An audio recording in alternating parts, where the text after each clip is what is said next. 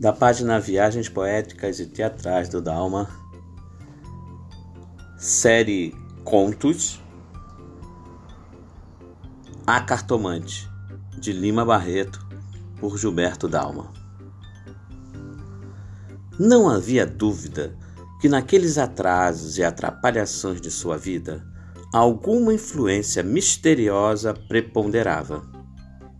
Era ele tentar qualquer coisa, logo tudo mudava.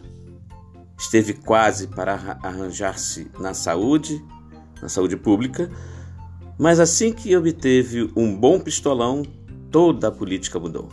Hum. Se jogava no bicho, era sempre o grupo seguinte ou o anterior que dava.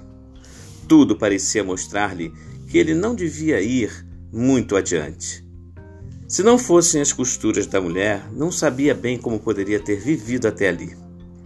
Há cinco anos que não recebia vintém de seu trabalho.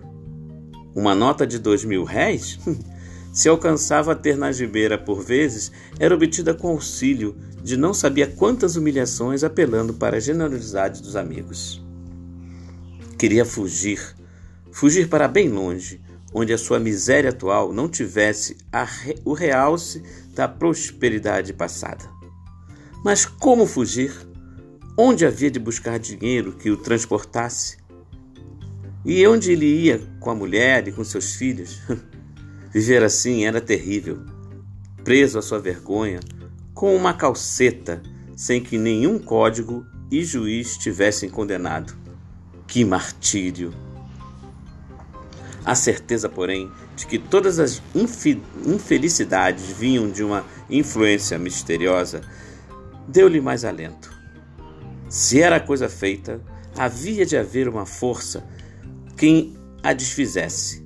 Acordou mais alegre e, se não falou à mulher alegremente, era porque ela já havia saído. Pobre de sua mulher, avelhantada precocemente, trabalhando que nem uma moura doente, Entretanto, a sua fragilidade transformava-se em energia para manter o casal. Ela saía, virava a cidade, trazia costuras, recebia dinheiro e aquele angustioso lar ia se arrastando, graças aos esforços da, esforços da esposa. Bem, as coisas iam mudar. Iam.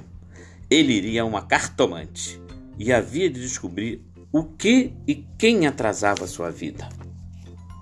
Saiu, foi à venda e consultou o jornal. Havia muitos videntes, espíritas, teósofos anunciados, mas simpatizou com uma cartomante, cujo anúncio dizia assim: Madame Dada, sonâmbula, extralúcida, deita as cartas e desfaz toda espécie de feitiçaria, principalmente a africana, a rua, etc, etc, etc. Não quis procurar outra. Era aquela, pois já adquirira a convicção de que aquela sua vida vinha sendo trabalhada pela mandiga de algum preto mina. A soldo de seu cunhado castrioto, que jamais vira com bons olhos seu casamento com a irmã. Arranjou, com o primeiro conhecido que encontrou, o dinheiro necessário e correu depressa para a casa da Madame Dada. O mistério ia desfazer-se e o malefício ser cortado. A abastança voltaria a casa.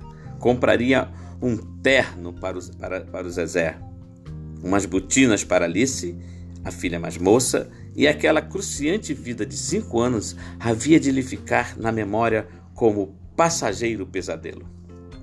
Pelo caminho, tudo lhe sorria.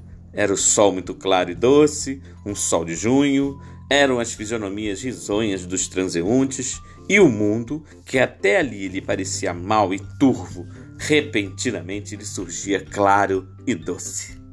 Entrou, esperou um pouco, com o coração a saltar pelo peito. A consultante então saiu e lhe foi afinal a presença da pitonisa. Era sua mulher. Conto A Cartomante, de Lima Barreto, por Gilberto Dalma. Agradeço muito por me ouvir. Agradeço também se puder ouvir os outros podcasts na plataforma Anchor. E também, se quiser comentar, também tem lá um canal para comentários. Será um prazer ouvir o que tem a dizer sobre meus podcasts. Então, até o próximo e mais uma vez, muito obrigado por me ouvir.